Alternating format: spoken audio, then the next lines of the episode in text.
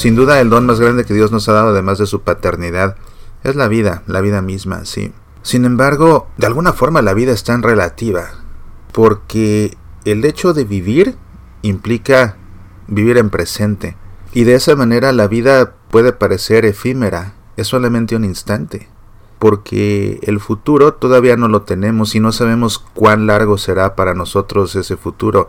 Claro, habrá una vida eterna, pero me refiero a la vida terrena. No sabemos si el futuro para nosotros será un minuto, una hora, un día, una semana, un mes, un año, un lustro, una década. No lo sabemos.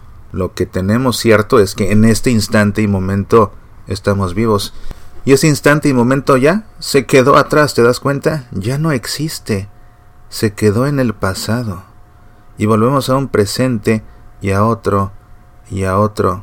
Y es en ese presente que estamos vivos. En el futuro todavía no vivimos. En el pasado ya no vivimos. Vivimos en este instante y momento. Qué relativa puede parecer así la vida. Sin embargo, lo cierto es que tuvimos un pasado. Y que aunque quedó atrás, fue parte de nuestra vida. Y así me doy cuenta también de que uno de los más grandes dones que Dios nos ha dado y que quizás solemos darlo por descontado o ni siquiera detenernos a reparar en que es un gran don, es el don de la memoria. La memoria que nos permite recordar el pasado, la memoria que nos permite incluso en este presente tan fugaz recordar y revivir el pasado un pasado que muchas veces está lleno de nostalgia, ese dolor que nos gusta sentir, ese dolor que disfrutamos recordando lo que alguna vez fue pero que ya no es ni será.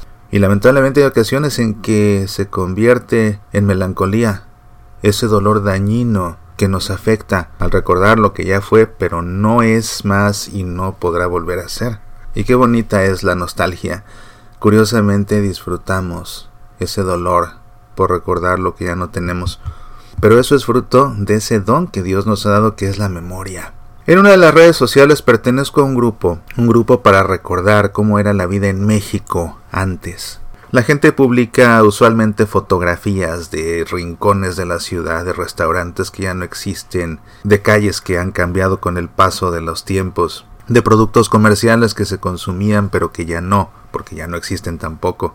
Y se me ocurrió a mí hacer una publicación no en imagen, sino más bien escrita. Había en la Ciudad de México una estación de radio que estuvo al aire por décadas, o al menos la programación que tenía por décadas fue la misma las 24 horas del día.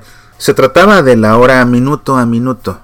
Por décadas era lo único que hacía las 24 horas del día, dar la hora exacta minuto a minuto, y lo hacía con un formato muy especial. Entre cada minuto, el locutor leía a toda velocidad una gran cantidad de anuncios comerciales. Y de tanto escucharlos, se iban grabando en la memoria, pues se me ocurrió escribir una publicación con varios de esos comerciales, que en la radio se escuchaban más o menos así. XQK le ofrece la hora exacta minuto a minuto. Para muebles de hablar, solo Baltasar, en la esquina que domina, Aldame y Viene Bonavista. Chocolates Turín, ricos de principio a fin. Chocolates Turín, más de 50 años de estar presentes en el exigente paladar mexicano. Comercial Requejo ofrece descuento este fin de semana en electrodomésticos, en Palma y Donceles. Pedalea fuerte tu bicicleta. Bicicletas América las vende en Plaza Universidad. Anteojos y lentes de contacto rígidos o hidrofílicos, Optic Juárez 17 junto a Lotería. Tenascunco, Centro Satélite y Tacubaya. Taller Mecánico Marcos Carrasco garantiza riguroso control de calidad en rectificación de motores. XQK le ofrece la hora del observatorio misma de Haste, Haste la hora de México. Es la una de la tarde con 38 minutos. 1.38. Y así minuto a minuto escuchábamos una ráfaga de mensajes comerciales. Era una estación muy popular sobre todo en los automóviles, porque cuando los automóviles no tenían reloj y los conductores iban conduciendo, para no estar mirando su reloj de pulsera sintonizaban la hora exacta y así se enteraban de la hora. Era algo que clásicamente se hacía antes de llegar a las escuelas o de camino al cine o quizás a una junta de negocios importante. Bueno, pues me ha sorprendido la reacción que provocó esta publicación porque ha provocado una gran nostalgia en muchas personas, ese dolor placentero por recordar lo que fue pero que ya no es, al grado de que hubo personas que me dijeron que se les salieron las lágrimas al leer todos estos comerciales que también ya hace muchos años no habían vuelto a escuchar, y que en su mayoría haber leído esto les traía el recuerdo precisamente de ir de camino a la escuela bajo presión o de escuchar a punto de salir de casa bajo presión con los regaños de papá porque se hacía tarde, con los regaños de mamá porque se hacía tarde, y últimamente este recuerdo hizo que brotaran lágrimas en varias personas. ¿Por qué? Porque estos comerciales que leí no les recordaron tanto la estación, sino algo mucho más importante y valioso. Les recordaron a papá, les recordaron a mamá. Y al haber leído estos comerciales, que escucharon tantas veces por radio, revivieron esos momentos de angustia, de estrés, del enojo del papá, del enojo de mamá, y pudieron transportarse a un pasado que fue, pero que ya no es y que nunca más va a ser, al lado de papá, al lado de mamá, al menos no en esa situación de prisas para llegar al colegio. Si no fuera por el don que Dios nos dio de la memoria, no podríamos recordar tantas cosas porque ciertamente que así como no sabemos cuánto nos queda por vivir a los que ya somos adultos y que estamos ya más para allá que para acá, lo cierto es que el futuro que nos queda es muy breve comparado con el gran pasado que tenemos. Y el futuro lo podemos imaginar y probablemente equivocarnos pero el pasado podemos recordarlo y si lo hacemos con atención podemos llegar a revivirlo. Y así aunque vivamos en un presente que es solo un instante fugaz, gracias al don que Dios nos dio de la memoria, podemos hacer vida aquello que se quedó en el pasado. Y podemos hacer, sí, que nuestra mente vuelva a ser, aunque en la realidad ya no.